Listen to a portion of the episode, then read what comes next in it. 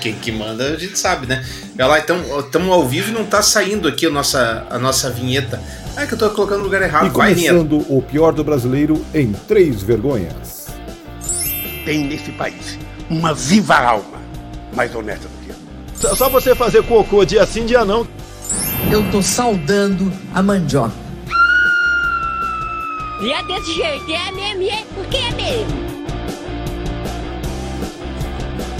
Agora sim, agora ao vivo de verdade. Salve, salve você, muito obrigado pela sua audiência. Começando agora mais um podcast, O Pior do Brasileiro. Incrivelmente no horário. Eu fiquei muito de cara com isso. Incrivelmente no horário. Nem tão que o jeito já começou, ele já saiu fora. Fugiu, fugiu. Ele falou que não. Como começar no horário? Vou atrasar então. Vou dar uma atrasada. Tem, tem alguma coisa errada, né? Deixa eu pegar aqui, primeira coisa, e ver se esse áudio tá saindo, né? Tá saindo. Olha que bonito. Tá ali o áudio saindo de maneira maravilhosa, tá Em tudo certo. teoria tá tudo certo. Tá, não, tá tudo bem. Fale em, em teoria de novo. Em teoria está tudo certo. Muito bem. Salve, salve, bem-vindo você que está nos ouvindo pelas plataformas de podcast nesse Brasil Baronil. Hoje nós estamos gravando esse podcast no dia 11 de abril de 2022. Eu quero abrir, Tramujas, com a sua licença, com a sua licença, Jenny, primeira vez. Não é a primeira vez. É o meu Alzheimer, o alemão me Ah, pegou o aqui, Alzheimer. Aqui nessa sede, sim. É, né? o Alza me acompanha e acompanha o senhor também. né? Exatamente, que É. já veio. Bem-vinda, Jenny. Opa, muito obrigada, gente. E- Espero que dê pra me escutar bem. Dá pra, a gente acompanha ali, ó, pra saber. Se, se foi o verdinho ali, deu boa. É, quero pedir licença a vocês, Tramujas, para oferecer o programa de hoje para um amigo meu, o Fernando Negrelli. Fernando Negrelli nos deixou essa semana, mais cedo que o combinado, como diz meu pai. Uma doença idiota, uma coisa besta. Fernando Negrelli é o meu amigo, era o meu amigo mais longínquo lá de Mandirituba. É o cara que eu conhecia desde os meus 10 anos. Ah, Faz tempo, então, Faz hein? uns 50 Faz tempo, anos. faz né? tempo. Meio, meio, meio, meio, meio 50 século já. É, o, o Fernando, ele, nós tínhamos duas competições. Primeiro, ele me venceu duas vezes no torneio Mandiritubense de dominó. Du- dois anos seguidos a gente foi para a final e ele me venceu. Mais uma vez provando que o Dinei é velho. Isso. Porque quem joga dominó é Agora, velho. ele jamais derrubou a minha. o meu recorde de comer 50 teta de nega. Agora não é mais ser negro, é, É o correto. afro-americana? É, é, mas tem um outro nome. Como é que é o nome? Como é que é o nome da. Ah, pra mim vai ser sempre o Teta de Negro. É, Tem- não sei. Com uma gasosa. Sem arrotar? Sem arrotar, não pode. Ah, tá. Tri- Fiz isso em 32 minutos na Pantera Distribuidora de Doces. Que Achei beleza. que era o gato preto quando você falou. Não, não, Mandirituba. Teta de nega, gato preto. Então- A gente vai ligando as coisas. Dependendo da fé de cada um, espero que ele esteja nos acompanhando, nos protegendo. Obrigado pela amizade durante todo esse tempo.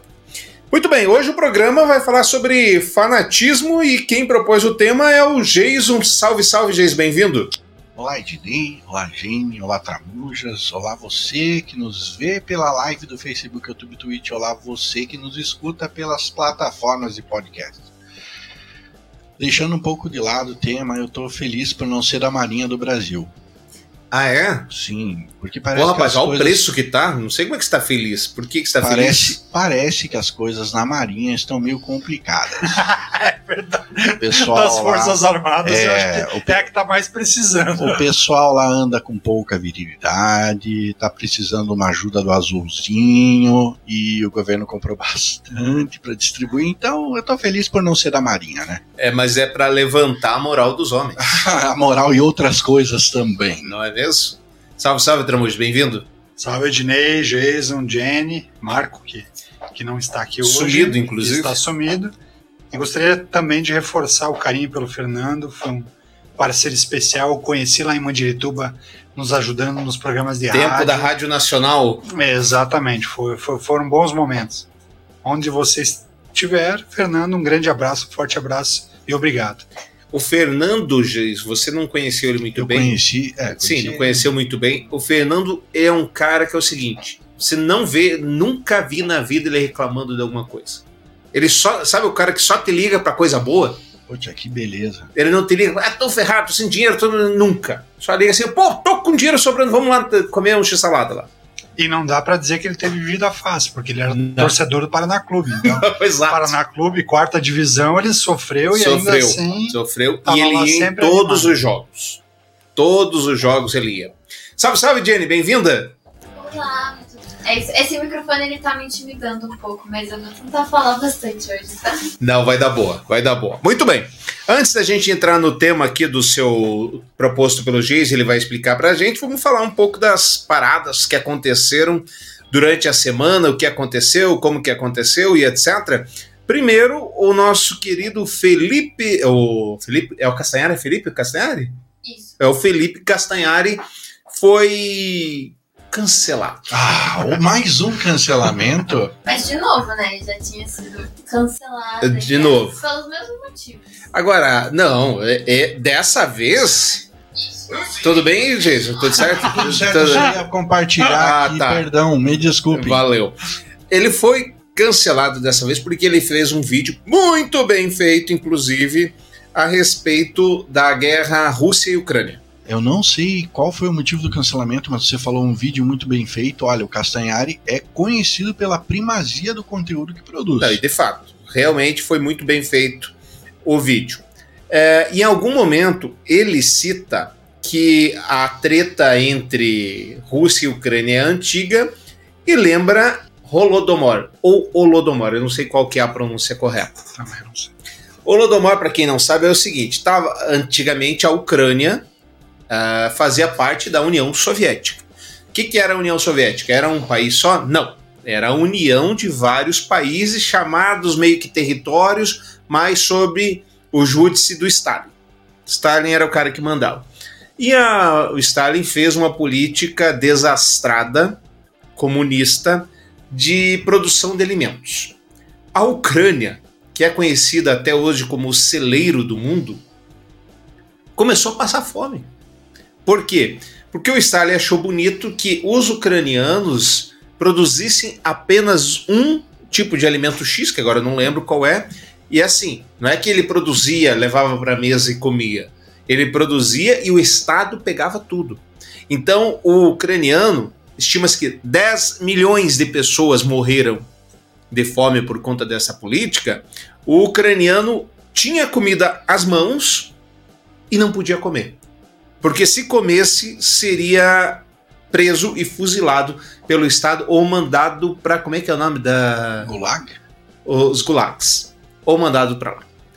E que era trabalho escravo, né? Eles construíram a infraestrutura soviética. É um campo de isso. concentração russo. Um campo de concentração russo. Basicamente isso. Então, é, ele citou isso no vídeo. E os, os comuna, O pessoal da canhota. o pessoal da canhota, nem todo, evidentemente, Os o, mais afetados. Os o mais chamando de fanáticos. nazista. "Oh, Isso é propaganda nazista. O chamando de é, propagador do Império Americano. Eles adoram essa, né? Do, do Império Americano. Então, Felipe Castanhari cancelado. Justo o cancelamento, Tramujas? Claro que não. E o cancelamento baseado na ignorância. Né? Novamente, a ignorância. Será? Aí que tá. É- Essa é a pergunta que eu queria entrar, você se adiantou. É baseado na ignorância ou é baseado no que eles querem propor de narrativa? Eles propõem narrativa, mas o que eu falo, ele baseia na ignorância de quem vai receber a informação, a pseudo-informação. Então, quem direciona sabe do que está falando, mas faz com que a massa que não sabe do que está falando olhe para onde eles querem que olhe. E aí coloca em pauta temas muito menos espinhosos do que a corrupção no- no MEC ou a corrupção dos ônibus e passa a se discutir fatos que não fazem sentido nenhum e passa a se dar relevância para coisas muito menores, para o país, por exemplo. E aí, é ignorância ou é uma narrativa imposta? Ah, ignorância. Você acha mesmo? Eu acho que é ignorância. Você acha, por Falta exemplo, de- que a Manuela Dávila, uma política, jornalista formada, etc., é ignorante no tema? Não, a massa é ignorante. Aqueles A massa, que tá. os comandam, não. Que é o Mas gado esquerda. É o caso da esquerda. É o gado esquerda. É o gado da esquerda, exatamente. É, eu acho que essa massa não tem a, a, a curiosidade de, de estudar, de ver o que aconteceu de verdade, de, de se aprofundar no assunto e acaba seguindo cegamente tudo e qualquer coisa que os seus líderes falam. É, se o Lula chegar e falar, ó, companheiro, acho que é melhor pular da ponte, pule da ponte porque você vai ser feliz. Só que é lógico que ele não vai falar isso porque ele precisa do eleitor. Né? Mas o cara que é lulista, ferrenho. Aquele de carteirinha? Aquele de que tem a carteirinha do PT, aquele lá não, não, não espera ele terminar a frase. Seu presidente, quer que eu pule de cabeça ou de costas? É a mesma coisa vale para o Bolsonaro. Os bolsomínios, se, se o Bolsonaro falar, olha, é, comer merda vai curar Covid, tá ok? Vai fale ter gente. Temos uma criança na, na mesa. Comer fezes vai curar Covid. Então, tá ok? Aí você vai ver bolsonarista fazendo cocô no pratinho para comer. Eu acredito que seja um misto. É ignorância da massa, mas é, imposição daqueles que, os, daqueles que as comandam. Ele tá com a voz bonita hoje? Tá, né? tá com uma veludado, voz, né? né? Veludada. Tem um elan diferente na voz? É, o, o, o cigarro tem suas vantagens. Entendi. E aí, mereceu o cancelamento? Você que é fã do Castanhari? Não fala isso que as pessoas vão me cancelar. Entendi. Não pode ser fã do, do Não, Castanhari? Você tem que entender, Jenny, que você está no pior do Brasil, você está extremamente sujeito a ser É cancelado. um programa de cancelados. Sumariamente. Eu sou muito nova ainda. Não ligue para isso. Você vai, conforme o tempo vai passar, você vai ver que existem coisas maiores. Mas eu gosto bastante do conteúdo que o Castanhari ele, ele faz. E ah, o pessoal às vezes reclama que os vídeos dele não tem uma fonte segura. Mas nesse vídeo do Castanhari, ele colocou duas fontes seguras, mas Uhum. o pessoal ele deu um jeito de fazer com que aquelas fontes eram erradas. Mesmo tendo a história dessas pessoas na internet e tudo, mas as pessoas davam um jeito de falar que aquilo lá não era o correto. Tava errado e só o dele estava certo. Assim, não é, não é de hoje que o Castanhari ele vai contra aquela, aquela bolha do Twitter, as pessoas vão lá e cancelam ele. Se ele faz uma coisa que vai de acordo com eles, nossa, o Castanhari, ele tá mudando o jeito das pessoas estudar história. Ele, vamos passar Castanhari nas escolas, mas daí, se ele faz uma coisa que não é de acordo com o que as pessoas acham legal, ok, é vamos cancelar ele. É, o Castanhari ele perdeu o programa da, da History, ele que apresentava o politicamente incorreto, né? E perdeu pro Peninha, ou aquele historiador que é o Eduardo. Eduardo Bueno. Bueno. Eduardo Bueno. Muito bem. E aí eu Que é muito bom também. É um cara também polêmico, mas gosto que dele. traz bastante, Gosto dele. bastante conteúdo. O problema das lives, a gente tem que fazer a live, porque agora a gente tem que ficar meio assim, né? Meio. A postura não pode ser uma postura meio de boteco, que nem a gente está acostumado. Eu tinha a ideia de fazer um podcast. é, podcast de Bêbado Não Tem Dono, que seria mais ou menos uma conversa de boteco regada a bebidas etílicas. Esse eu não vou poder participar. Mas então o Flow roubou a minha ideia, né? Porque. o E talvez tenha sido uma boa, né? boteco, eu acho que sim, eu vi que não ia dar muito certo. Você já viu já o podcast do Defante? Ah, o, Diego Defante ele tem sérios problemas. Eu não consigo. eu não consigo. É, é o tipo de humor muito. Boteco, tem um. Sim, Olha, sim. The Party Mas- já tá bem encaminhada. né? O Defante ele tem, ele tem um tipo de humor que eu não consigo digerir muito bem. Não, não me cai bem. Esse é aquele cara que foi no, no Flow a primeira vez e falou: só vim aqui mandar vocês tomar no rabo. É, jogou fone, Ah, chutou a mesa. Eu não sou muito fã daquele cara também. Mas assim, é gostoso. aliás, o último que chutou a mesa, deu tapa, saiu botando tapa, se deu meio mal, né? Que foi Então, quem? O Will Smith. né? Deu Ah, tapa é, deu tapa. Aí Hoje o Chris Rock fez uma declaração, diz que estão convidando ele demais para falar sobre o tapa. Falou: Mas é o seguinte, querem que eu fale sobre o tapa? Vão pagar. Já que vocês vão ganhar dinheiro em cima de mim, quem quiser pagar, eu vou lá e falo sobre o tapa. Aí pode ser podcast, programa de TV, etc. Fora isso, eu não pago. E ele tem aberto os shows dele dizendo assim: Muito obrigado por terem vindo. Vocês têm cinco minutos. Quem veio aqui falar do tapa, não vou falar. Então, quem quiser devolver o ingresso, tem cinco minutos. Atenção, valendo. Ele tem aberto shows assim. Vamos lá. O Jason já adiantou. Que beleza. Governo Bolsonaro compra 35 mil comprimidos de Viagra. Deputado investiga. Elias Vaz pede explicações ao governo sobre o processo de compra de comprimidos para Forças Armadas. Ele é do PSB de Goiás e quis saber, né? Tá lá no portal da Transparência, pelo menos está, não é secreto como a carteira de vacinação e nem o cartão, Cartão corporativo. corporativo. do governo. Diz o deputado. Precisamos entender por que o governo Bolsonaro está gastando dinheiro público para comprar Viagra e nessa quantia, quantidade tão alta. As unidades de saúde de todo o país enfrentam com frequência a falta de medicamentos para atender pacientes com doenças crônicas, como insulina, e as Forças Armadas recebem milhares de comprimidos de Viagra. A sociedade merece uma explicação. Nos processos de compra, o medicamento aparece como o princípio ativo sildenafila, composição de sal de nitrato, Viagra, nas dosagens de 25 mg e 50 mg. Tem, du tem duas composições, Tramujas? Não fazia ideia. Ah, é? É, o maior volume, 28.320 comprimidos, é destinado à Marinha, coisa que o Jason citou anteriormente. Os medicamentos também atendem o Exército com 5 mil comprimidos e a Aeronáutica com 2 mil comprimidos. Às 17h42, a Marinha soltou uma nota que justifica a compra do, do comprimido. Ah, essa eu quero ouvir. Eu também. Para, para, para, para vamos ouvir Eu- direito. Preciso. Daí eu quero dar, fazer uma nota de retratação. Muito bem. Uh, diz a Marinha. Os processos licitatórios realizados pela Marinha do Brasil para a aquisição da sildenafila de 25 m- de 25,50 mg visam o tratamento de pacientes com hipertensão arterial pulmonar, a RAP, uma síndrome clínica e hemodinâmica que resulta no aumento da resistência vascular na pequena circulação, elevando os níveis de pressão na circulação pulmonar, escreve a Marinha. Pode ocorrer associada a uma variedade de condições clínicas subjacentes ou a uma doença que afete exclusivamente a circulação pulmonar.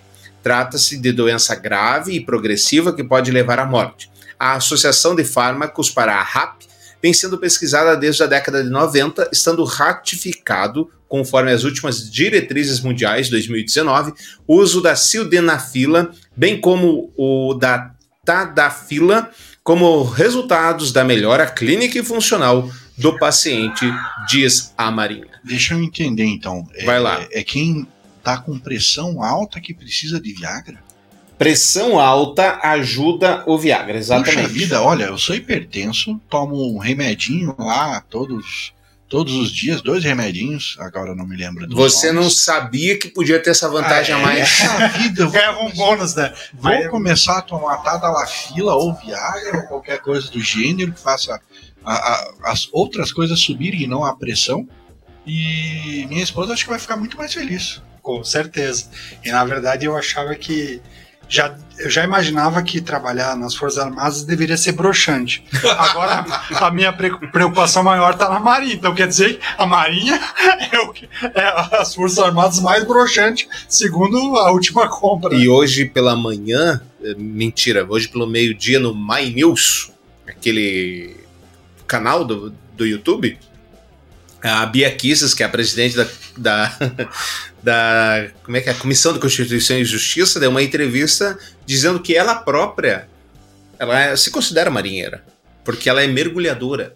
E ela sabe quão difícil é mergulhar e às vezes tem que ficar naquelas câmaras hiperbáricas. E por isso, Viagra não tem nada demais. Agora, Giz, você pode chegar na farmácia, Sim, né? Só tem que explicar ao farmacêutico. Fala assim: olha, não é por, por- porque você está pensando. Exatamente. É. Daí, se ele perguntar de 25 de 50, já leva de 50. lógico, lógico. Sabe quando, quando, Na dúvida dobra. Quando eu era, eu era mais jovenzinho, eu, eu trabalhava com manutenção. E para fazer manutenção de impressoras, você não usa um lubrificante normal. Gente rica é outra coisa. Manutenção, eu já pensei carro, cara cheio de graxa, né? Você não pensou isso também? Não, é, é computadorzinho, Eu, essas eu- coisas. eu ainda vou chegar lá. Eu quero, eu quero fazer manutenção de automóveis, mas ainda não está na hora. É, Hum. Então, é, voltando. É, não é um lubrificante é, à base de óleo. Não pode ser um lubrificante à base de óleo porque o óleo acaba comendo as partes plásticas. Acaba comendo. Certo. O melhor lubrificante que tem para a sua impressora, KY Gel. Fui até a farmácia, meu KY da, da manutenção lá da assistência técnica tinha acabado. Fui na farmácia, perguntei ao farmacêutico, por favor, aonde tem KY? O farmacêutico me olhou com, com um olhar lascivo. Me olhou com aquela, aquela, aquela. como se tivesse visto um pequeno devasso na frente dele. Falou: hum, ali naquela prateleira. Aquele sorrisinho de canto Aquele de boca. sorrisinho de canto de boca, falando: hum, esse aí vai ter uma noite boa. Mas, Tá aí, ó, mais um uso para um medicamento que eu não sabia que existia. Eu acho que o ideal é imprimir essa matéria. Mas É, com certeza. Imprime a matéria, leva para o farmacêutico. ó, Tá aqui, eu li, faz bem para pressão. Se as Forças Armadas Brasileiras gostam de usar, na. Marinha tem uma, uma super recomendação. Anexa na receita. Você é hipertenso? Se você é hipertenso, fala com o seu médico para mudar o medicamento. Se ele não topar, você imprime essa matéria, Isso. grampeia na, na, na anexo à receita e fala assim: olha, se você puder, troca esse aqui por Não, o lance é o seguinte: você o acusa de antipatri- antipatriota. antipatriota. Você É, quer, você quer ter os militares caidinhos? Exato, não, que é isso, pô? Eu- né? Não, você fala assim, não, isso é antipatriotismo, não Eu quero- usar eu o, quero o meus, meus militares em pé. né? Eu acho, eu acho, eu acho que o Marco perde muito de não estar aqui, cara. Porque ele, com a experiência que ele tem, por ser o mais idoso de nós aqui, ele. Você acha sabe- que ele tem problema de pressão acho- também, é isso? Eu, eu acho que ele saberia explanar melhor. Ele poderia ter aproveitado melhor a pauta de hoje, né? Ah, tem um- uma farmácia, eu tenho uma curiosidade de parar. É, indo para Pontal do Paraná, é, é, você passa, na- tem uma avenida principal, uma só, é tudo horroroso lá, aquela infraestrutura. E aí tem três farmácias seguidas, tem uma placa: gene- é, Viagra genérico, 2,45. Oh, você não parou pra ver? Não, ainda não parei, Não cara. ficou curiosa? Ah, eu não tinha desculpa, agora tenho. Vou ter que marcar uma viagem pra Pontal pra ver isso aí. Me Não, faltava a desculpa. É, exato. Ele ia falar, eu sou da Marinha. Segundo a Bia Kiss, Aliás, tá no lugar somos a- certo, né? nós Litoral. somos o que, que mais precisamos. Eu, eu também sou mergulhador. Não, e vindo da Bia Kiss, que é a mais. É, a que- quem mais fomenta as fake news da história, mas tudo bem, vamos embora. Jenny, algo a acrescentar sobre o Viagra da Força Aérea, Força... Não, Marinha. Da Força Marinha, Aérea é a terceira. Da Força Aérea terceira, Segundo só tem o 2 mil comprimidos, né? dois- As- o, o Viagra das Forças Armadas. O Viagra das Forças Armadas. Pelos vistos, andam desarmados. Só que ele agora ele faz jus ao lema das Forças Armadas Brasileiras, né? Qual é? Braço forte não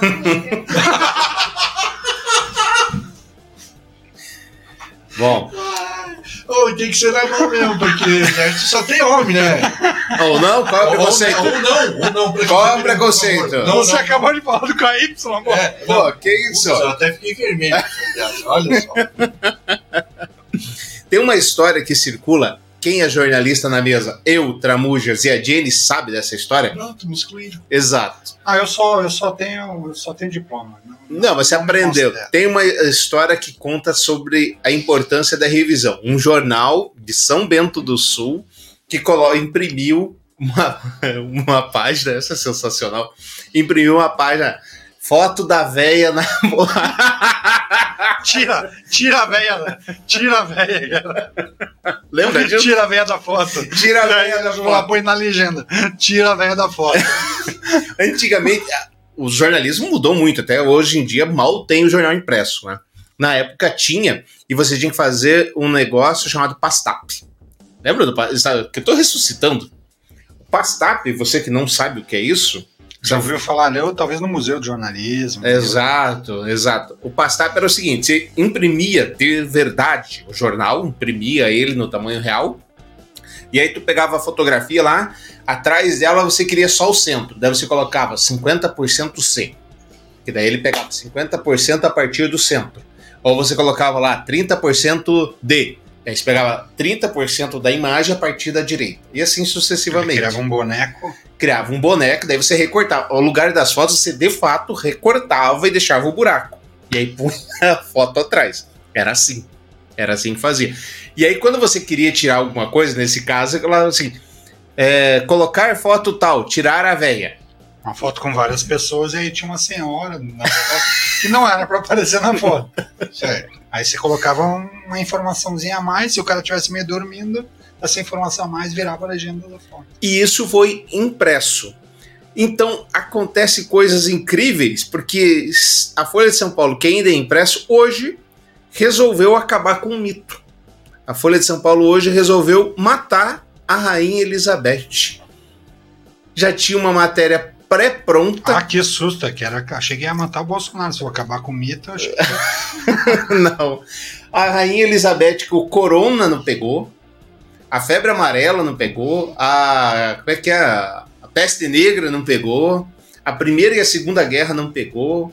As cruzadas não pegaram. A Guerra Santa, a Guerra dos 100 Anos. O meteoro que extinguiu os dinossauros. O meteoro que extinguiu os dinossauros não pegou. E a Folha quer matar. Então, barrigada da Folha, que colocou Rainha Elizabeth morre aos X, X anos. Tava só, só era aquela matéria que tava na agulha. Tá pronta, matéria de gaveta que tá pronta para entrar, só espera acontecer. Mas a Globo volta e meia fazia isso também. Ela tinha os especiais prontos. É, mas é que ela normal. lançava o especial em vídeo. É para não morreu ainda. Daí segurava, dava- dava um dia ou dois a pessoa. Você sabe que eu fiz uma, um estágio na CNT. Né? Na faculdade, e o cara que era o, o chefe do estádio lá não gostava de mim. E aí ele falou assim: ah, o negócio é o seguinte, você vai fazer. é, como é que chama isso? Pós-obituário, quando é de gaveta, não lembro agora o nome, tem um nome jornalista sobre isso. E aí me deu lá uma sequência. O primeiro que, me- que ele me deu foi o Leandro, da dupla Leandro e Leonardo. Mas assim, não se sabia que ele estava doente, não sabia nada. Ele me deu para me sacanear, porque não ia ter o que falar do cara. O cara fica doente e eles aproveitam o, o documentário inteiro. Então, traz mau agouro. Semana que vem, cuidado. Mas diz a teoria da conspiração que a Elizabeth não é, não é humana. Não é humana. Ela é, como é que é? Qual é a raça dela?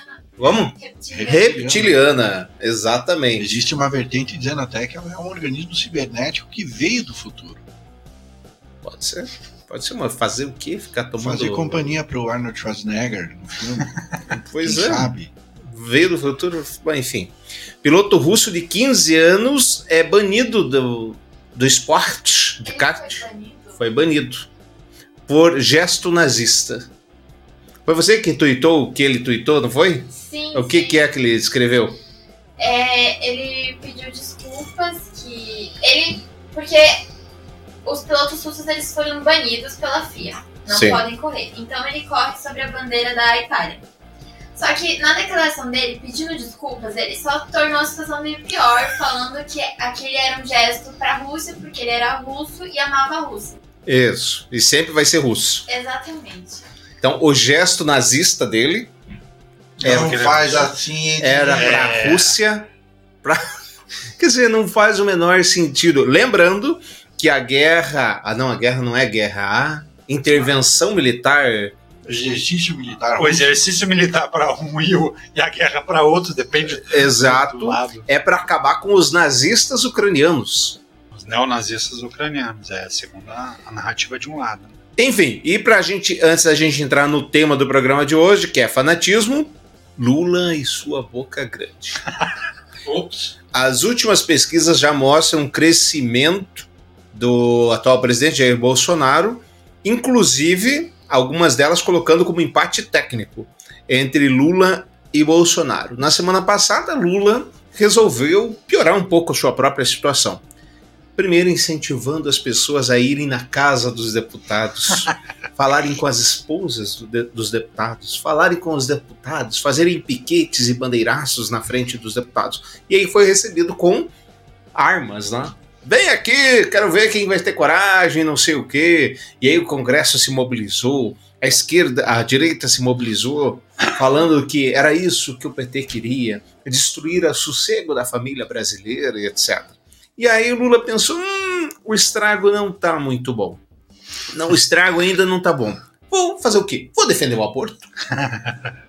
Claro, que é coisa, um tema que fale mais com a sociedade evangélica, principalmente, do que aborto. Não há nada que esteja ruim que não possa piorar. Exatamente. Então ele foi falar assim: ah, o aborto tem que fazer o aborto mesmo, o aborto é isso mesmo, etc, etc, etc. Outra onda de reação e etc. E aí falou: pô, será que tá bom? Eu só tô estragando com a direita. Como é que eu faço para estragar com o meu clã?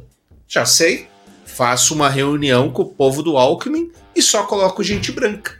E aí toda a militância negra do PT vai me atacar. Pronto, foi isso que aconteceu. Como é que ele tem essa boca tão grande, Tramudes, em época da eleição? Logo ele que é macaco velho nessa história.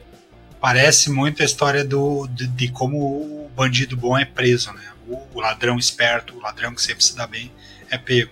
Ele só é pego quando ele relaxa, quando ele se distrai, quando ele acha que já tá tão fácil que vai no automático. E aí a gente E tem que aí- falar da síndrome do Steven Kruger. É. Como é que é o nome? É, Kruger. Stanning, é, Stanning Kruger. Enfim, tem um cidadão que, ach, que achou, leu ou alguma coisa assim, Suco de limão na que cara passando deixava suco de limão na cara deixava ele investido. Isso, é- isso é real, gente. Isso é real, não é uma fake news. Stanning Kruger. Danny Kruger, exatamente. Ele teve a brilhante ideia, falar, passar suco de limão na cara, fico invisível, posso assaltar um banco. E foi preso.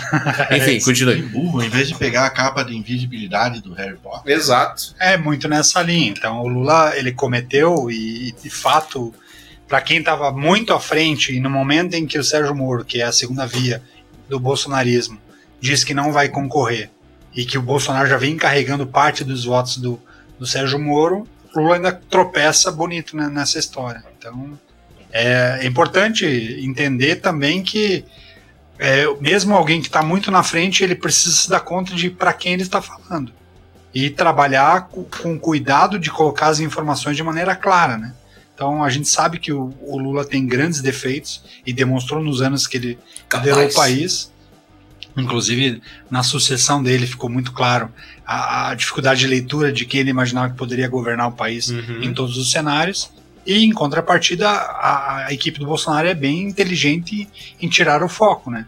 Porque as falas do Lula aconteceram bem nas sequências, tanto da, do propinoduto, do caso do MEC na, na questão das Bíblias e dos pastores, quanto na, na supervalorização da venda dos ônibus. Então, é, conseguiram criar uma bela de uma cortina de fumaça. Falando nisso, antes de eu dar a palavra para vocês, que vergonha o senador paranaense que o senhor puxou o saco aqui, o senhor Vergonha. Euvisto Guimarães, professor, reitor, fundador do- de um dos maiores grupos educacionais do país, tirar a assinatura da CPI do MEC. Por quê? Atendendo a que intuito? Qual é a relação? A quem interessa retirar essa assinatura em ano eleitoral? Por que não fazer? Tá com medo do quê? Uma vergonha, uma vergonha mesmo, o senador Euvisto Guimarães. O Euvício Guimarães, é, do Podemos, né? Do Podemos. Eleito. Ele e o Flávio Arnes, eles foram eleitos com uma, em uma questão que é extremamente questionável. Porque eles foram. Eles eram terceiro e quarto lugares na corrida para o Senado do Azarões. Paraná. Azarões, ninguém acreditava, estavam bem atrás do primeiro e do segundo colocado. Roberto Requião e Beto Richa. E aí o juiz Sérgio Moro, então o Oh! juiz Sérgio Moro, coincidência ou não, é, interviu nas eleições porque ele acabou impugnando a candidatura do Requião, que era o segundo colocado, e simplesmente prendeu o Beto Richa, mandou prender o Beto Richa, e aí ambos ficaram inelegíveis. É, o impugnando mais ou menos. Ele criou várias dificuldades. Ele prendeu, campanha, né? não, e ele prendeu, prendeu, o Beto. Richa Isso. E, e Que acabou as- perdendo em Curitiba pro compadre Tião, alguma coisa É, assim, eu não lembro o nome do candidato. Então, mas deve se eleger um dos deputados mais votados agora no- na próxima eleição, o Beto Richa. Acredito que sim. Acredito que sim. Lula, como é que ele comete esse sincericídio dele? Eu falei isso, acho que no, naquele programa que a gente tinha na rádio comunitária. Todo bandido. RCB do Boqueirão? RCB do Boqueirão. Claro. Todo bandido, todo criminoso tem o desejo secreto de ser pego. Eu acho que o Lula, ele tem ali aquela pontinha de. Puxa vida, fui pego. Escapei do triplex, companheiro. Escapei do sítio, companheiro. Escapei do terreno, companheiro. Eu escapei até hoje, eu vou, eu vou ter que inventar alguma coisa para alguém me notar. Vou arriscar, vou pisar mais. Arriscarei. Vou, vou pisar em brasas e ver o que acontece. Então acho que é um desejo secreto de, de, ser, de ser pego. Eu não, não tenho outra, outra justificativa plausível. Jenny, nossa petista de carteirinha, e aí? O quê? Fala isso que meu pai ele tem um ataque do coração. O teu pai é bolsa? Não, não. Também não. Aí ele tem outro ataque do coração. Ele é nem nem. Não, o pai dela é cirista, então, só pode. Sim. Melhor, tá, tá- tá junto com o Tramujas. Tá comigo, tá comigo. Ah. Mas tem que. A, é, a Netflix ela faz um documentário sobre a Fórmula 1 que é por detrás das câmeras. Muito bom. Drive to Survive. Ela deveria fazer com as eleições brasileiras. Porque o que se passa na cabeça da- das assessorias dos, dos presidenciáveis? Porque é o Lula com esse negócio do aborto e o Bolsonaro está pagando de jovenzinho no Twitter. Não sei se vocês viram. É ridículo. Será que é o bolso ou é o, o filho? Deve ser o Carluxo. O Deve Carluxo, eu perdi. O O que que tá, deve ser o filho Louzeiro. o que que tá rolando? Tu perdi. Ele tá postando memes, shitposts, assim, que são aqueles. Shit posts é uma palavra que jamais entraria nesse podcast se não tivesse. Não, sem chance. Não, Não, sangue novo, saberíamos isso é que coisa de sangue novo. São. Shitposts são os memes mais. Eu não sei usar uma palavra em português. Ah, É um- olha é só, um- né? É um meme mais bosta. Isso, assim que só uma. Só as pesadas. Assim, Aquele que você não ri, aquele que você fica, tá, mas o que, que isso quer dizer? É. Às vezes você ri de tão ruim que ele é. Ah, entendi. Aí o Bolsonaro tá usando, ele tá usando também termos é, que são só da internet, por exemplo, ratio. Já viram falar ratio? Uhum. Ele, ele, co- ele postando ratio no Twitter. Agora, eu sou velho. Meme, Eu, sou- meme com o vídeo dele. Mas ele tá fazendo isso pra quem? Pro público novo? Que tá crescendo, né? Quando você fala tá de pessoas mais jovens. esse público novo. E tem gente que realmente tá caindo. Tá, ele tá aumentando os seguidores dele. O pessoal tá interagindo mais com os tweets dele na internet. Sim, O engajamento tá aumentando. Aliás, essa questão a esquerda abraçou pra si muito no esteio da Anitta, eu acho que foi a primeira, convocando jovens de 16 anos a votar. A direita embarcou também a uma super, entre aspas, população de jovem para votar nessas eleições. Vai ter uma rave, vai ter um negócio show de bola. Agora, qual jovem vai ganhar? Porque no- na eleição passada o jovem votou junto com o Bolsonaro. Porque Bolsonaro. Era disrupção, na né? última eleição ele começou a aumentar com os memes que tinha dele. Agora é a mesma coisa. Ele tá indo pelo mesmo caminho da última eleição. Mas vocês jovens votam no meme? Eu não, não me inclua. Não me inclua nisso. É, é que Bolsonaro tinha uma vantagem que ele não tinha um governo. Então ele era uma expectativa, uma promessa. Tem essa. Agora, tem essa. nesse, nessa eleição, ele vai ter que somar essa brincadeira de meme com o resultado. E aí, dentro de- dessa esfera do medir o, o resultado, é que é a questão do não voto. Né? Vamos ver o que, que pode acontecer. Vamos ver mesmo. A candidatura do Ciro está bem estacionada. Bem estacionada. Ele está fazendo. A impressão que dá é que ele está fazendo tudo certinho. Muitas vezes você olha para uma campanha e fala: ah, devia tá- ele devia estar fazendo isso, devia estar fazendo aquilo, devia estar. Parece que ele está fazendo tudo certinho. Mas ele tem um, um contra ele impressionante. O que eu vejo assim do Ciro Gomes é ele é um cara que é, é um cara muito articulado e muito inteligente, então ele traz uma leitura de mercado, uma leitura do que é preciso fazer, principalmente quando a gente fala de movimento econômico. Eu gosto da visão econômica que ele tem, e é aí que eu me identifico no, no modelo, no plano de governo dele. Porém, ele não faz de maneira tão assertiva quanto Lula e o próprio Bolsonaro a questão da Porque relação eles política. não fazem, né? Eles não fazem nada com esse sentido. O Lula só fala: o pobre tem que comer É, carne. Exato, exato. E Mas- o Bolsonaro só fala: temos que acabar com o comunismo, tá ok? É isso. Eles são mais é simplistas, mas eles criam um palanque político, né? Então você pega o Lula, tá hoje, agora à noite, ele está se jantando com, Com o PMDB. com, com PMDB nordestino, porque o PMDB nordestino do Renan Calheiros, Não era todo mundo do Jader Barbalho, golpista? exatamente. Então tá, tá, ele tá lá se reunindo para tentar articular e aumentar palanque no Nordeste. E o próprio, e o próprio Bolsonaro, que eu, eu gosto da expressão quando fala que ele virou refém, que ele parece um refém do próprio governo, Do Centrão. ele virou refém do Valdemar Costa Neto, do Ciro Nogueira e do. E do Aliás, foi, a Polícia Federal apontou ele como corrupto essa semana, né? Então. Valdemar Costa Neto, Ciro Nogueira e o Collor versão 2.0, que é o, o, o, a, o, Como é que é o. Que é o presidente da, da Câmara dos Ah, Deputados. o, Lira. Arthur Lira. Então Arthur aí Lira. tem o, Fernando Collor 2.0, que é o Arthur Lira, os três fazem articulação política do, do Bolsonaro. Então, obviamente que eles governam hoje através do, do, do, do orçamento secreto, 20 bilhões de reais para poder distribuir dentro da sua turma, e eles não querem perder a mamata, então eles querem continuar com o Bolsonaro. Então eles também acabam amarrando o centro político do, do Bolsonaro para que aconteça a reeleição. Então, Bolsonaro, através dessa turma, que é o parasita ruim, mas que para uma reeleição parasi- parasi- parasita bom. E o Lula tem toda a articulação política que ele sabe fazer. Agora é incrível, vamos falar? É incrível como é que a política brasileira chega a um ponto de você ter algo que é secreto, um orçamento secreto com o teu dinheiro. Absolutamente, inacreditavelmente. Bom, enfim, vamos lá. E o que é mais absurdo, né? Quando a gente fala de pedalada fiscal, e eu não gostava do governo Dilma, era um dos críticos, mas a gente fala de, um, de uma pedalada em torno de 3,5 bilhões de reais. Que foi o que, que, que criou a possibilidade do, do vampiro lá é, articular para que tivesse o impeachment da Dilma. E quando a gente olha hoje o orçamento secreto, a gente está falando na casa de 20, 20 bilhões de reais. De um dinheiro que o governo, que o presidente da República nem sabe para onde vai. Ele delegou na mão do Incrível. Arthur Lira, do Valdemar Costa Neto do Ciro Nogueira.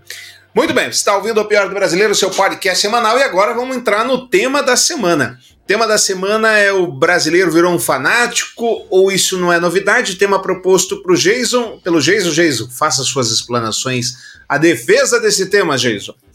Valer-me-ei da Wikipedia, a enciclopédia online. Nossa, que né? a Wikipedia tá com uma treta com a FENAGE, você viu? Não vi, não vi. A, FENA, a Wikipedia está censurando artigos de veículos de comunicação brasileira, ah, os induzindo como fake news. Não acredito. os apresentando como fake news. E não há regulação nenhuma, porque a, a Wikipedia de fato não existe. Ela é colaboração, quer dizer, eu posso ter lá É meu. livre, né? E é uma ditadura. Porque tem o grupinho dos tutores de conteúdo, tem um nome lá. Os Tem- verificadores. É, tem um grupinho lá e não adianta, eu quero colocar uma página sobre o Tramujas. É, Antigamente qualquer um poderia. Exato, eu quero colocar uma página sobre o Tramujas lá, os grupinhos falam, não, não conheço Tramujas não, não vai pôr. E acabou. E não põe. Então, é complicadíssimo esse tipo de coisa. Vai, Jason.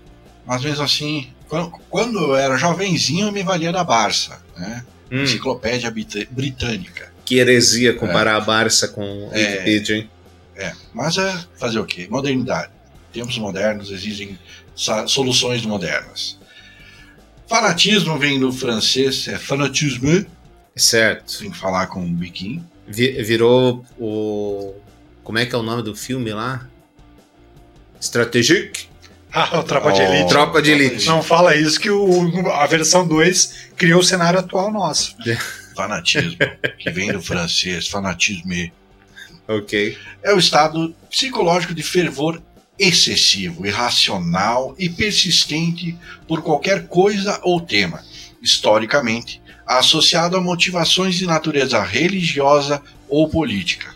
É extremamente, é extremamente frequente em paranoides cuja apaixonada adesão é uma causa que pode avizinhar-se do delírio.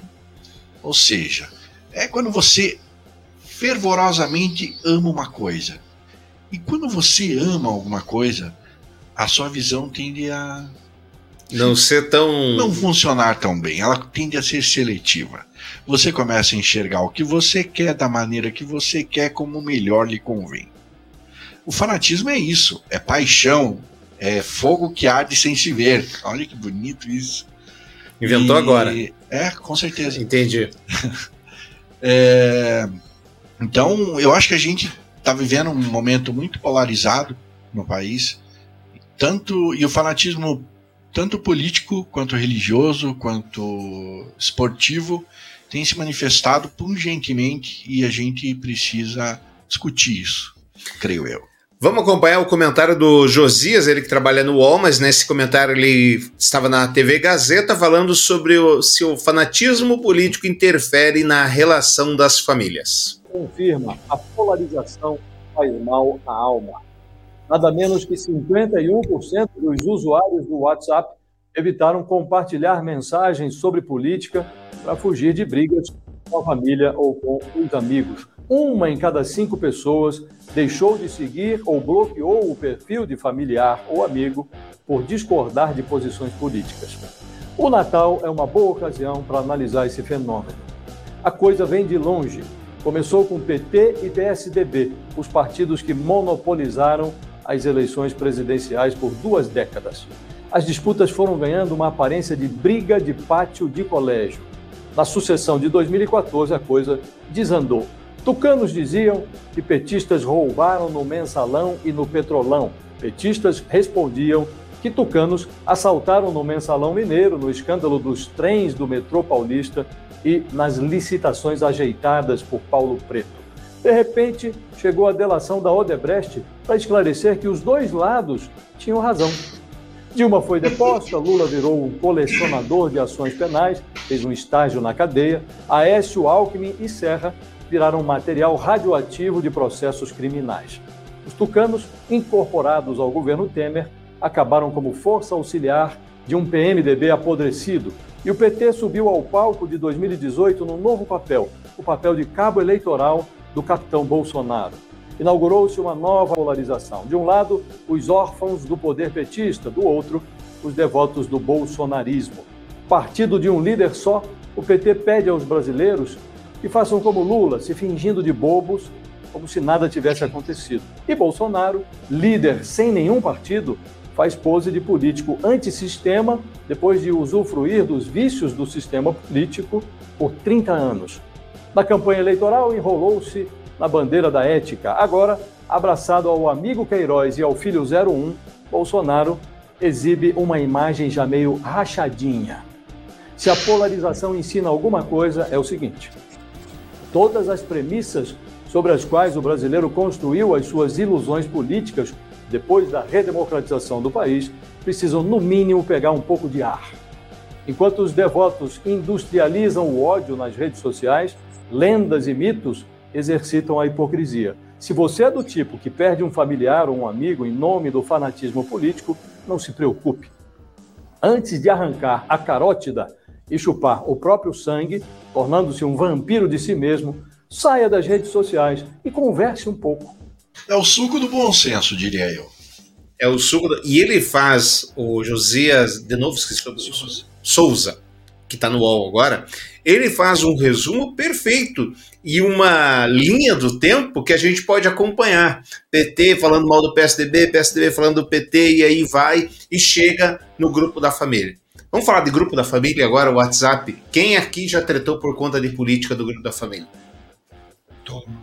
Conte-nos sua experiência, Tramujas. Do que? Olha que eu fujo de todos os grupos possíveis. Certo. Mas é incrível, assim, mesmo na família. Os grupos te perseguem? Você acaba entrando e aí olha lá, meu, meu, você vai olhar meu WhatsApp, tem 300 mensagens, 200 mensagens. Última eu entro, eu vejo uma fake news, não consigo me segurar e falo, gente, isso aqui não é obra desse governo, isso aconteceu no outro. Seu petista, seu safado, eu, gente, eu fiz um adesivo que eu queria ver o Lula preso. Não sou petista, não sou a favor do Lula. Eu acho que eu você é meio petista, enxergo, Só enxergo que esse governo tem tantos problemas quanto os anteriores tiveram. Pode ter coisas boas, confesso que esse é o que eu tenho mais dificuldade de fazer uma leitura de coisas boas, mas é, é muito nesse cenário. Acho que Mas basicamente, então, você só briga porque faz o verifake. Exato. Eu tento pelo menos falar, gente, ó, pera aí, calma aí, PT foi. Tá falando que é tudo bom? Não, teve coisas ruins também. A gente tenta fazer esse lado. E daí as pessoas não gostam de ser corrigidas. Se você corrige ou se você é, é oponente àquela ideia, aquela bandeira suprema, esquece, você é quase cancelado. Só não sou porque ainda tem o cargo de sobrinha, de tio. Entendeu? Esse não dá para tirar. Não dá para tirar, né? Mas. Jesus, como é que é a sua experiência, grupo da família? Olha, o grupo da família é permeado permeado de conteúdo bolsonarista, principalmente por papai. Entendi. Papai Eu é fiquei um impressionado esses dias, ele me elogiou, Jason. É. Eu fiquei, assim, absolutamente abismado. Você deve ter exaltado o líder. Eu nem lembro o que foi, O mas- líder supremo. É, o líder supremo. Eu Só, só, só essa via para ser elogiado por papai. É, Continue, por favor. então, tive várias. é, no, no grupo da família, meu pai é, é campeão em mandar vídeo de, é, é, é, relacionado ao tema do, do Bolsonaro. Sempre. Ok. Às vezes são coisas inocentes, como, por exemplo, a lavagem cerebral de crianças de 3 a Super 6 inocente. anos. Se vocês quiserem, eu passo esse vídeo para vocês. É bom. O pai a mãe. A gente vai fazer um programa aqui que é o do Marco, eu acho. Não lembro o tema dele, só passando vídeo fake news. Então aguardem. Aguardem, esse programa vai ser super divertido. E pai e mãe perguntando: Filho, em quem você vai? Vou votar Bolsonaro. Vou vou votar Bolsonaro. Vai votar. Não vou votar no Lula, vou votar Bolsonaro.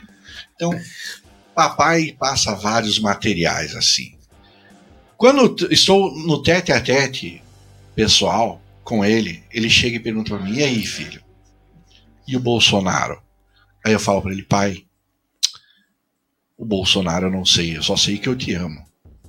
E a conversa se eu quero saber de treta no grupo da família. Essa foi a pergunta. Treta Você tá no grupo fugindo da família. Bom, eu sou, eu sou conhecido por vocês por por tretar. ser um mau visualizador de Ah, mensagens isso é no WhatsApp.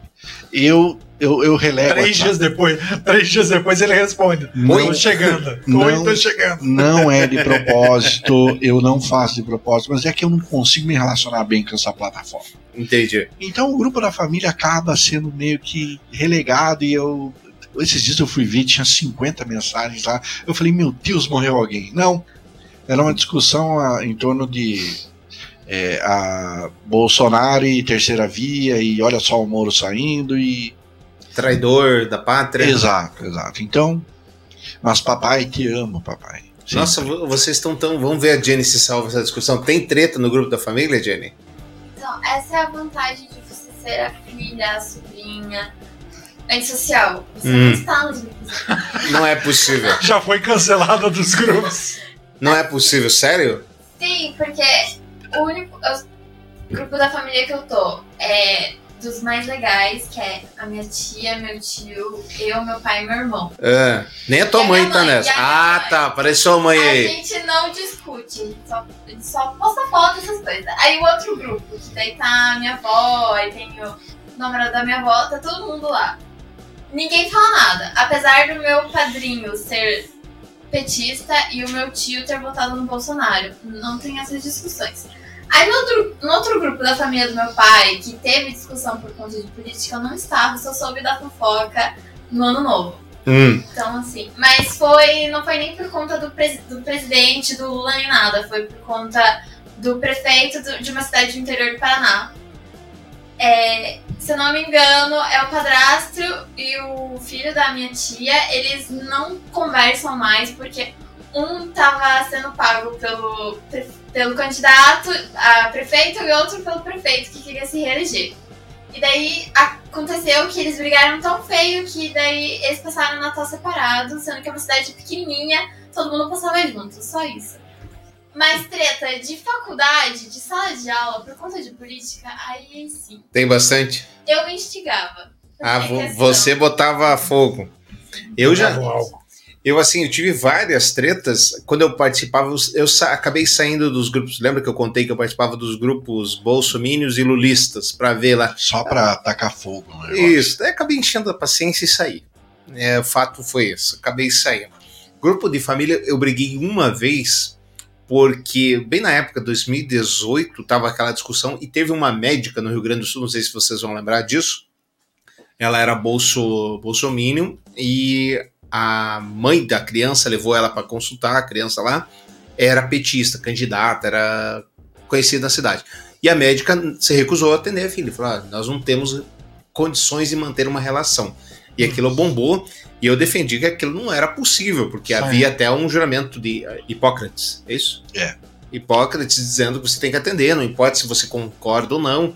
E aí o lado o bolso da, do grupo da família, que é extremamente maior, assim, muito maior, houve aquela discussão, eu falei, é, não, Não vou, não, não vou me estressar de graça. não. E beleza, e, e acabou. Mas eu sei de muitos casos iguais a esse.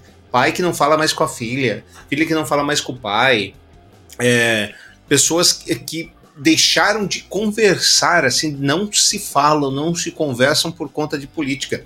E a tal da fake news, falando, voltando para o tema do programa, é o fanatismo em pessoa. Claro que sim. Porque se veio daquele grupo, daquela central, é verdade pura. É, o, E acabou. O, o fanatismo Essa- é, é o não questionar, né? Você aceitar como realidade principal e, e fugir da, da, da. Você se omite de ouvir a opinião contrária, de entender que o outro lado, por mais que eu goste, ele vai trazer coisas boas e terá coisas ruins Claro. atrás. Então o fanático ele, ele compra o pacote completo. E aí, até fugindo um pouco da política, mas quando a gente vai para o futebol, que tende a ter esse meio do caminho mais fanático, eu, como atleticano, sou torcedor do Atlético desde pequenininho. Meu pai era atleticano fanático e tudo mais, ia no estádio, assistia jogos fora de Curitiba, ia no, no hotel que o clube estava. Meu pai gostava muito de futebol. Como é que você perdeu a sua irmã desse jeito, né? Então, minha irmã mais nova, qual, qual foi a história? Meu Que pai começou triste. a ver violência no estádio e aí parou de ir no, no estádio comigo, com a minha irmã mais velha e, consequentemente, minha irmã mais nova nunca foi no estádio. Aí o, o meu cunhado, o pai dele era coxa branca, falou: Olha, quer ir no Pingamicho, quer dizer, no Couto Pereira? Dela foi no Couto Pereira e gostou do coxa e, e virou coxa branca, mas como uma forma de chamar atenção. Entendi. Mas é engraçado, assim, porque quando a gente fala de, fanatismo, lembra, lembra a gente na rádio, né? Você faz, a gente fazendo os programas esportivos, e eu, como comen- comentarista esportivo, eu tendo a ser isônomo. Eu gosto de futebol e gosto de bom jogo. Quando a gente estreou, era um campeonato em que o Coritiba estava muito bem. Segue o líder. E, e eu fazendo um comentário sobre o, poxa, o time tá jogando assim, tá jogando assado. E aí ligam pra rádio e falam, pô, tira esse cara do comentário, meu. Esse cara é coxa branca demais pra comentar. Lendo engano, né? Mas eu sei admirar o time, o adversário, quando ele tem mérito. Não é cego? É, exato, exatamente. Não é cego. E o fanatismo, hoje, por exemplo, o último grupo bolsonarista que eu saí foi hoje. Que eles estavam disseminando porque a Anitta virou a bandeira da esquerda. Nem tô acompanhando muito. Sendo que a eleição passada juravam que ela era Bolsonaro. Uhum. E aí ela tá fazendo um monte de sucesso com uma música, eu acho que nem é tudo isso que estão falando, mas tá fazendo muito sucesso no mundo inteiro, que é Envolver. Envolver. Clipe horroroso, hein?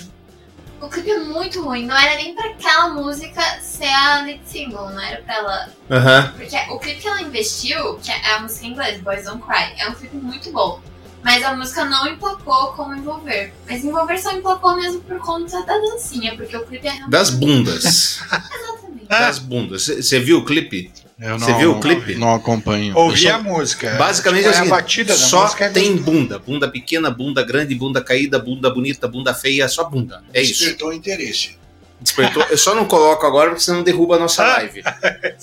Daí a gente perde a gravação. Mas é, o caso é bunda. Enfim, eu tava falando da Anitta. Ah, e aí, como ela virou uma, um bastião da esquerda, começaram a divulgar que Anitta admite fazer sexo com cachorros. Você viu a entrevista? Não. Assim, Dessa matéria? ela, ela, assim, não que ela tenha. Ela falou isso, mas ela falou de uma forma brincando. O que é uma brincadeira bem ridícula. Mas ela falou brincando. Uhum. E não é a primeira vez que ela faz essa brincadeira. Ela é polêmica. Mas, tipo, né? falou Sim. brincando como? Ah, é igual. É uma técnica que ela diz que quando ela não era tão famosa aqui no Brasil, ela falava muita coisa idiota, besta, Pra chamar pra chamar atenção. atenção, mesmo que fosse de uma forma ruim. Teve um cara que se elegeu assim no Brasil, presidente da. Ele, ele, Lembrou ele lembrou Então, técnica agora parecida. Ela tá fazendo isso lá nos Estados Unidos. Passando uma imagem muito ruim pro Brasil, que já não tem uma imagem boa, principalmente das mulheres. Mas ela tá fazendo isso. E ela quer fama, assim, a qualquer custo, seja de uma forma ruim ou boa. E daí ela disse isso na entrevista. Entendi. Que, ah, eu faço sexo com todo mundo, homem, mulher e até cachorro. Ela, ah, não, né, cachorro, tô brincando, claro que não. Mas. Luísa Mel não curtiu isso. Aliás, você viu. o- Bom, deixa pra lá. Qualquer dia eu vou. Vamos ser cancelados de verdade. Vamos agora ouvir o Marcelo Madureira. Lembra do Marcelo Madureira? Do Marcelo, Cacete Planeta? Marcelo Madureira vai contar como é que ele foi cancelado pelos bolsomínios. Fala aí, Marcelo. Quero que só que você conte um episódio aí que você foi expulso no carro de som. Com certeza foi você, pesquisei aqui. E caramba, será que foi ele mesmo? Foi. Como é que foi os fãs do Bolsonaro lá? Um abraço. Verdade, eu fui expulso porque é, eu fui falar que o Bolsonaro estava errado. Como ousa? Pois é, eu fui falar. Foi, foi a mi- minha última presença pública. E por causa disso eu perdi meu emprego na, na Bandeirantes, da Rádio Bandeirantes. Eu, eu, eu, eu, eu fazia o programa, o jornalístico da manhã da Bandeirantes do Rio de Janeiro. Me mandaram embora por causa disso. Mas porque tu, tu te posicionou contra o Bolsonaro? Não, que não foi um escândalo porque não, eu, eu nunca fui, eu, eu eu sempre fiz um discurso convergente e, e naquela época o que havia é o seguinte, eu, eu achava que tinha que empichar a Dilma, né? Achava que tinha, enfim, eu era realmente anti-PT não por ser anti-PT, mas porque eu achava e acho que o PT destruiu a política brasileira. Nós temos hoje o Bolsonaro porque o PT colocou o Bolsonaro lá. O PT colocou Concordo, o Bolsonaro. Eles são igual o. Hamas. E, e, Mas e aí não só o PT, né? do governo israelense. Eu diria que é o PT, a Lava Jato, os militares que queriam voltar É, para Eles são o, o meu, o meu melhor inimigo. Né? Eles querem ficar justamente nessa gangorra política. Né? A cara de um é o cu do outro.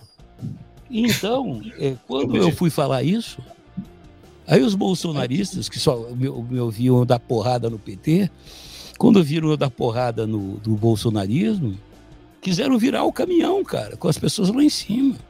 Eu tive que sair escoltado pela polícia. Cara, que louco. Mas e, a demissão vem o. Qual é a justificativa? Veio no dia seguinte, porque, cara, é, é, eu, eu ali, eu errei, porque eu não deveria realmente, como um jornalista, ter é, talvez me expressado politicamente. Naquele dia até eu fui para cobrir uma colega de lá do, do movimento Vem Pra Rua, que eu dava É, daí tinha que sair mesmo, Tô, né? Até hoje. Eu igual. tava trabalhando, foi se posicionar. não podia ir, se eu podia ir falar no lugar dela, eu fui e falei. E deu essa merda e eu perdi o trabalho. Ah, foi mais pela confusão que gerou não É, pela gerou uma posição. confusão, é, Entendi, entendi. é, eu acho que a Rede Bandeirantes se sentiu desconfortável e tal. E eu lamentei muito isso. Eu, eu gostava do trabalho e, e- e preciso daquela grana. Na época que tava rolando ali a ebulição política no Brasil, tu acreditou que o Bolsonaro ali ia mudar as coisas de verdade? Eu acho que muita gente acreditou, eu inclusive, e depois a gente viu que não. Olha, eu acho que em algum momento. Você tá rindo, você também acreditou, que viu, Trash? Que sim. É, para você ver o tamanho, a imensidão, a infinitude da minha ignorância e da minha burrice. Acreditei e da porque minha, eu digamos acreditava assim, que. Sérgio Moro, por exemplo, essa Lava um- Jato. um corte, acreditava né? que existia um intelecto, Só um alguém trecho de 15 segundos. inteligente. Porra. Agora, quanto mais a gente Não, só escuta o Sérgio Moro tá falar, mais vergonha alheia maravilhoso tá. né? É. Agora é difícil alguém admitir que nem ele, né? Sim. Olha o tamanho da. Pô, Bem aí difícil. Sabe quando? Ah. Eu vou te dizer. Quando eu vi Marcelo aquele Madureira, esse cara é um curitibano fez muito sucesso. Marcelo Madureira é o curitibano? Curitibano. John Kennedy. Ele tem uma piada famosa, né? Que diz que Ali eu os falei, gaúchos fudeu. pegaram ele no aeroporto e falaram, poxa, É, Marcelo, na posse. quando é que você vai parar de falar que os gaúchos são viados? Daí ele falou assim, vocês pararem de dar... Meu Deus. Ele tem a Priscila, que gosta muito de vocês dois. É a segunda vez que o Tramujas quase bota pra fora. Enfim, ela conta que ela trabalhou com o Marcelo Madureira. E diz que ela, ele é o tiozão. O tiozão absoluto. Se bem que a Jenny tá aqui, não dá pra contar. Depois eu conto pra vocês essa, essa piada que ele contava. Enfim, é isso aí. Bom, esqueceu. não. Pior que não! Pior que eu não esqueci, Tramujas! A lógica desumanizadora do fanatismo político. O ensaísta Dave Lago escreve sobre o cenário contemporâneo dominado por discursos autoritários, intimidações, linchamentos virtuais e cancelamentos. Em seu influente ensaio, O Conceito de Dignidade Humana e a Utopia Realista dos Direitos Humanos, o filósofo Habermas argumenta que, apesar da ideia da dignidade humana remontar à antiguidade e adquirir sua acepção contemporânea na obra do filósofo Immanuel Kant, sua formação jurídica surge após a Segunda Guerra mundial como reação aos crimes de massa cometidos pelos regimes totalitários. Este lembrete é especialmente relevante no cenário político contemporâneo dominado por discursos autoritários, intimidações, linchamentos virtuais, cancelamentos, entre outras práticas comuns ao fascismo político. O cancelamento ele tem ele tem solução porque se a gente for cancelar todo mundo que fala bobagem, e beleza, tem um monte de gente que fala bobagem, nós falamos bobagem, é, não tem discurso, não, não tem debate, não tem conversa. Como é que a gente separa? Como é que a gente ouve? E aquela. Vou falando de uma frase: se há nove nazistas na mesa E sentar mais uma e sentar pessoa, mais uma pessoa, São dez são nazistas. dez nazistas na mesa. Primeiro, vocês concordam com essa frase? Segundo, esse único nazista não pode converter os outros, os outros, os O outros único não nove? nazista, único não pode converter, eu acho É uma difícil. pergunta. É, ele, ele se torna nazista automaticamente por sentar mesa? Não, automaticamente não, mas eu acho que a partir do momento que ele abre a reflexão sobre algo que, que vai além do, da, da ideologia, vai muito mais na, na disseminação do outro, do oponente, eu acho que é um problema. Então, acho que discutir algo que, que propõe a morte de outras pessoas não é algo saudável. Tudo bem, o exemplo é só da frase. A pergunta e a questão, Jason, é: se ninguém parar para debater, esses nove vão ficar debatendo entre eles e fomentando a verdade deles para sempre. Achando que eles têm razão. Exato. Mas é o que eu falei no começo do, do- do tema aqui. Normalmente, quando você eh, tem essa paixão, quando você é fanático por alguma coisa, a tua visão fica muito seletiva. Você começa a enxergar somente o que lhe convém. E se uma pessoa chega para você e fala assim, coisa que acontece muito nesses dias, olha, não é assim. O que você está me mostrando não é verdade. Isso que o teu líder está falando é falso. Você é taxado como sendo o opositor, o inimigo, mesmo você não é, compactuando com, com o, a contraparte desse, desses fanáticos. Então, é muito complicado esse lance. É, não, eu, eu concordo com o Tramujas. Quando, quando tem nove nazistas sentados numa mesa, se você cogitar o fato de sentar junto, sim, você vai se tornar um nazista porque você vai O ser Tramujas não falou isso. conivente. Você falou? Você falou que Falei. não? Falei que, falei que sim, falei que era, que se torna um nazista. Você falou que você torna? Falei. Entendi ao contrário. Você vai ser conivente ao comportamento deles. E assim, fanático, cego, não tem é, muita esperança de ser convertido e mudado. Eu, eu- pelo menos eu vejo assim. Concorda, Jenny? Concordo. É mesmo? Mas daí como é que a gente muda o pensamento? Taca fogo neles. É que assim, no, no nazista até concordo, taca fogo neles. Mas nos demais grupos nazistas é só é a frase conhecida. O problema do fanatizado é que você não consegue tirar a pessoa do, do, do enquadramento em que ela tá.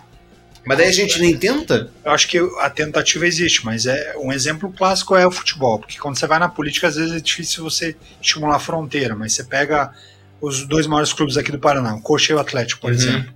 Não é porque eu sou atleticano que eu vou dizer amém a tudo que o Petralha faz. Mas quando eu vou nos grupos de atleticanos, ou quando eu vou no, no, no- qualquer, ou quando eu vou no estádio, converso com alguns atleticanos e que eu discordo da política do, do atual presidente do Atlético, o cara fala, pô, seu coxa branca e tal. Eu falo, cara, gente, Mas nem precisa isso. Se, se você critica um jogador que a massa gosta, já dá problema. É, mas, mas eu digo, tipo, o cara já te joga no rival porque você discorda de parte do preço. Então, porque você faz parte daquele grupo, você tem que aceitar tudo.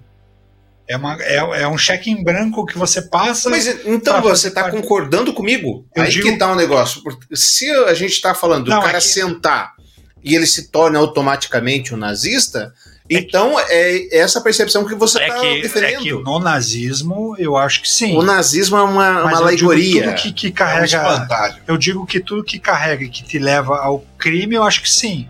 Eu acho que quando você fala de uma parte mais ampla, de lados opostos, eu acho que não, não me torna. Tá, vamos, vamos dar um, um outro exemplo aqui, ó. Jim Jones. Jim Jones, para quem não sabe, é um maluco, um pastor maluco promoveu um extermínio em massa, um suicídio em massa. Exatamente. Em 1978, 918 dos seus membros em Johnstown, na Guiana, além do assassinato do congressista Leo Ryan e de quatro mortes adicionais em Georgetown, capital guianense. Se todo mundo que vai lá, se a gente pegasse a pecha de que o cara era um fanático maluco, ia morrer muito mais gente. Quer dizer, se a gente concordasse, acreditasse que ninguém tinha salvação ali, que a gente não podia fazer um debate sobre aquilo que estava acontecendo, ia morrer mais gente. Só que aí que tá. É a mesma coisa de você. Vamos, vamos transportar o, o exemplo nazista para o time de futebol. Tá. Se existem nove atleticanos sentados numa mesa Isso. e um coxa branca sentar, Exato. Perfeito. vão ser dez atleticanos? Não. Por quê? Vão, na tua opinião? Não, não vão. Não Mas vão. são pesos diferentes. Claro que É, são, eu estou usando uma alegoria, Eu não claro. consigo usar isso como alegoria. É uma alegoria porque para você, pra gente falar, na verdade a gente tá falando aqui de cancelamento. Sim. Porque se todo mundo que se defrontar, se enfrentar o caso, e aqui na alegoria nossa, quem está sendo, quem tá sendo cancelado é o- essa única pessoa está sendo cancelada pelos nove nazistas, certo? Essa é a alegoria. Sim. Então, se a gente não parar para fazer esse enfrentamento, todo mundo que pensar É eu- diferente vai ser cancelado. Eu só e aí a tiraria- unanimidade é burra. Eu só tiraria o embate ao crime. Tipo, quando a gente pega a alegoria do, do nazismo, claramente você joga o crime versus Claro. o não crime. Of Mas course. eu acho que o, é, o ideias Que contrárias, chique, né? Of course. a, a- é, a oposição e o, e o confronto de ideias sim é saudável e deveria ser estimulado. Só que quando você pega, e aí que eu falo, que quando você criminaliza a política, e a política vira um cenário em que você não pode discutir na escola, que é o que a gente fala da educação. Os grêmios estudan- estudantis Acabaram. eram o berçário da, da Uhum. política no, no Brasil e no mundo. Então, A questão é que com- os grêmios estudantis no Brasil viraram é, berçários da esquerda, enquanto no mundo ele era berçário de política. É, mas, mas por que, que virou berçário da esquerda? Primeiro, porque a ditadura no Brasil foi uma ditadura de direita. Então, De todos os 23 anos. partidos, 20, 23 anos, todos os partidos que surgiram eram oposição à ditadura militar Uhum. de direita. Então, teoricamente, todas nasceram como centro e, centro e esquerda. Uhum. E aí, o que faltou é essa. O rejuvenescer, esquecer a ditadura e começar também a nascer não só a extrema-direita, mas uma, uma direita saudável para que tivesse essa discussão. Então, sim, eu acho que poderia ter criado esse ambiente. Segundo cenário, que na minha opinião é, é- é ainda pior, e talvez seja esse o foco da minha discussão em casa, na minha família, é. Eu odeio Big Brother, mas eu respeito quem gosta, ok? Tudo bem, sejam felizes. Tá acho vendo? que é uma perda de tempo gigantesca na frente da televisão, mas se você não gosta de ler, se você não quer se inteirar de outros assuntos, fique, seja feliz. Faça isso, seja feliz. Mas perde-se um tempo. preconceito, né? Quem gosta de Big Brother não gosta de ler, né? Preconceituoso. É, Achei preconceituoso, é. Até Mas fiz ele se per- perder, viu? per- tá ali. Perde-se ah, um, perde um tempo, perde-se um tempo discutindo Big Brother, quem vai vencer, quem não vai, quem merece, quem não merece. Arthur. Mas se você pega e traz para dentro de casa cenário político, não, política a gente não discute na família. Pode dar briga. Uhum. O cara Religião. briga por quem vai vencer o Big Brother, que não vai mudar a vida de ninguém, só dos familiares de quem venceu o Big Brother, talvez de quem ficou em segundo, terceiro e quarto, de quem gastou para fazer a eleição de, dos Big Brothers lá para ver quem vai ganhar. Mas fora isso, mais nada. E a política vai, infelizmente, vai mudar a vida de todos nós. A gente está aqui pagando a penitência desde 2018 por uma maneira é, pouco, pouco inteligente da nossa população discutir cenário político. Então, não discutimos na escola política porque é ruim. Não discutimos na, na família porque é ruim. E a gente perde tempo discutindo futebol, que não muda a vida de muita gente. A gente perde tempo discutindo Big Brother, que não muda a vida de muita gente. Então, eu acho que é essa mudança, eu acho sim que é saudável, e isso que faz a construção. E a gente já falou uma vez, tipo, na minha visão, governo militar no Brasil foi um desastre. É só olhar número. Não é porque eu sou de esquerda que eu vou dizer que um governo que deixa um endividamento absurdo, uma dívida pública e uma inflação de mais de 264% ao ano, é, índices de escolaridade baixíssimo, índice de saúde baixíssimo, não é por isso que eu vou dizer que o governo militar foi fantástico. E aí você pega, se é pegar toda a história do- dos governos democráticos no Brasil, desde o Sarney até o último do atual presidente, todos eles deixaram legado como construção de uma democracia jovem, mas deixaram legado. como que a gente discute isso? A gente não discute. Então, eu mesmo falo, putz, esse governo Sarney foi um lixo. Mas se você olhar a história, ele teve acertos e teve erros. O governo Collor teve acertos e teve erros. O governo Fernando Henrique teve acertos e teve erros. Dilma não. Inclusive a Dilma, inclu... se a gente for bem com a lupinha, até o Bolsonaro vai ter acerto. Ah, o Bolsonaro fez o lance dos 10 anos da carteira, um baita acerto. Fantástico, para muita gente foi fantástico. 40 pontos, né? 40, 40 pontos. Mas na verdade isso foi acerto mesmo. E ainda não tá certo, porque é ridículo o cara que vai a 150 km por hora numa rodovia que pode matar alguém ter 7 pontos na carteira e o cara que estaciona na frente de um portão, apesar de ser bizarro, levar 7 pontos.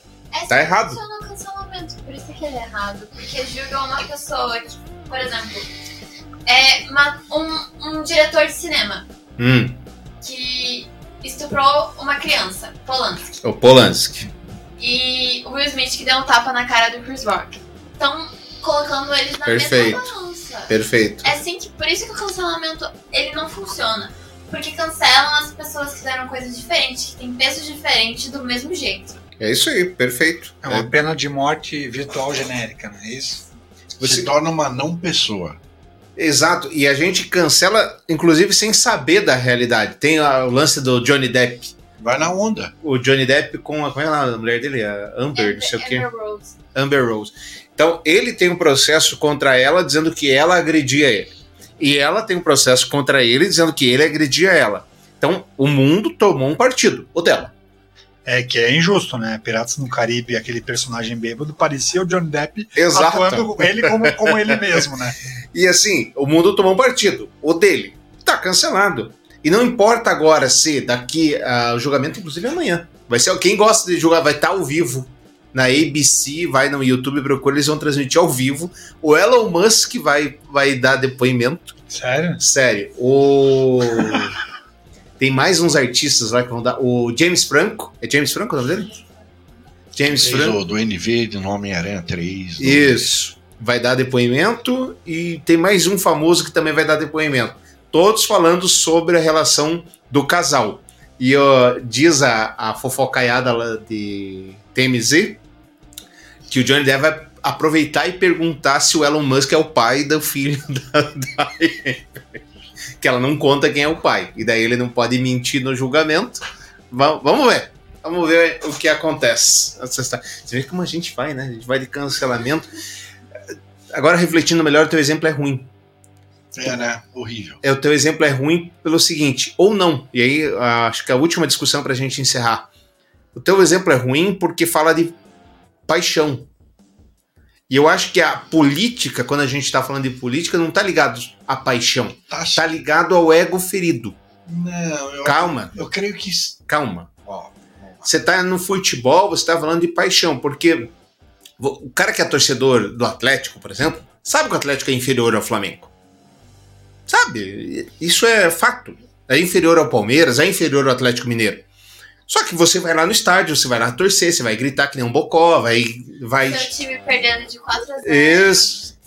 numa final, mesmo assim, mesmo assim você vai lá. Você vai lá. Não, o seu presidente fala, não, pra que jogar com técnico? Vamos jogar sem técnico. Nosso Isso. elenco é tão bom que a gente não vai nem ter E você fica lá torcendo, Atlético, e grito, não sei o quê. Isso é paixão. Agora, na política, eu acho que é só ego ferido. De você ter defendido uma ideia por tanto tempo, tá nela há tanto, tanto. ter colocado nela tanta energia e não. não. não querer dar o braço à torcida e dizer. "Puta, Errei. Sabe Deu que ruim. nisso eu discordo de você. Claro. Por quê? Porque, na minha opinião, é, é quase que o bezerro de ouro.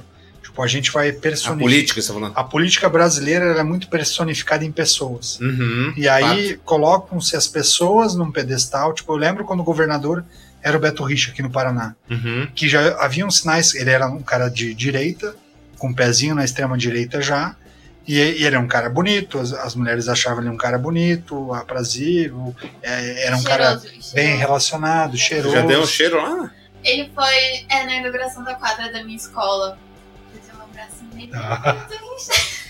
Eu era criança, tá? Ai, Criança. ai, ai. É, esse traço eu não conhecia. Então, é, então. Um cara bonitão, bem apresentado, cheiroso. E, e muita gente começava a espelhar nele o modelo ideal de político. e Ele chegou a ser cogitado para presidência. pra Ele era. Ele disputava com o Xerez, Aécio Neves. disputava com o Aécio Neves o palanque lá do, do, Do quem poderia ser né? o presidenciável. E quando, quando a casa caiu, por mais sinais claros que existissem de que havia traição, que havia uma propina passando para lá e para cá, quando aparece tudo isso, aquilo é quase como a- as pessoas sentirem a mulher traída, né? Ou o marido traído. Vira uma revolta porque personificou ele como a pessoa ideal, político ideal. Pode ser um exemplo isolado, mas eu já vi alguns, mais de uma dezena de vídeos de gente falando: Bolsonaro, eu te amo. Bolsonaro, eu morro por você, Bolsonaro. Bolsonaro, você é a nossa salvação. Então eu acho que tem paixão aí. Tem paixão. Tem ego ferido? Tem. Tem. O futebol é 100% paixão, Uhum. mas a política também tem lá a sua porcentagem de gente que, que tá meio fora da casinha e acha que uma pessoa vai ter o potencial de, de, de, mudar tudo e que é só ela e ela precisa ser idolatrada. E isso tem tanto do lado do Bolsonaro quanto do lado do Lula. Como existe o do Collor. Como existe história do Collor, como existe o Sarney e, e- e por aí vai. Tem paixão na política também. Tem paixão na política, gente? Não, eu acho que não. Alguém defendeu. É, é ferido mesmo. Porque, assim, eu não, não consigo colocar na minha cabeça que a pessoa ela sente o que eu sinto, por exemplo, pro- pelo BTS. Eu, eu amo eles, sou fanática Quem? por eles. BTS. BTS. Quem é esse cara? Não diga isso. Ah, os japoneses! Ah, Coreanos, coreanos. O que eu sinto por eles, alguém vai sentir pelo Bolsonaro, pelo Lula. Isso pra ah, mim é tem, ridículo. tem, tem, tem, tem. Putz, eu- Não consigo colocar que isso é paixão. Não entra na minha cabeça. Ô, Qual que é a história do, do fanatismo coreano que você colocou no grupo? Sim. Eu não sei pronunciar o nome desse grupo de fãs. É um nome coreano. Mas elas amam tanto ao ponto de. Dizem que amor e ódio andam lado a lado. Uhum. Elas amam tanto esses cantores que elas estão dispostas a machucar eles só pra eles saberem que elas existem. Eles Nossa. também, porque tem casos de homens que perseguem cantoras coreanas. E daí já houve. Elas invadem aviões, elas invadem hotéis. Era um pouco do que o Beatles passava, ou do que a Whitney Exatamente, Houston passou exatamente. também, né? Ela já tem casos de que uma fã ela enviou um suco misturado com caco de vidro, tipo cerol, e deu pro idol comer. Ele tomou, ele passou mal, ele teve que ir pro hospital. Caramba. Teve uma. Gente, isso é muito nojento, mas eu vou falar. Ela escreveu uma carta de amor pro cantor com o sangue da menstruação dela. Foi parar na polícia.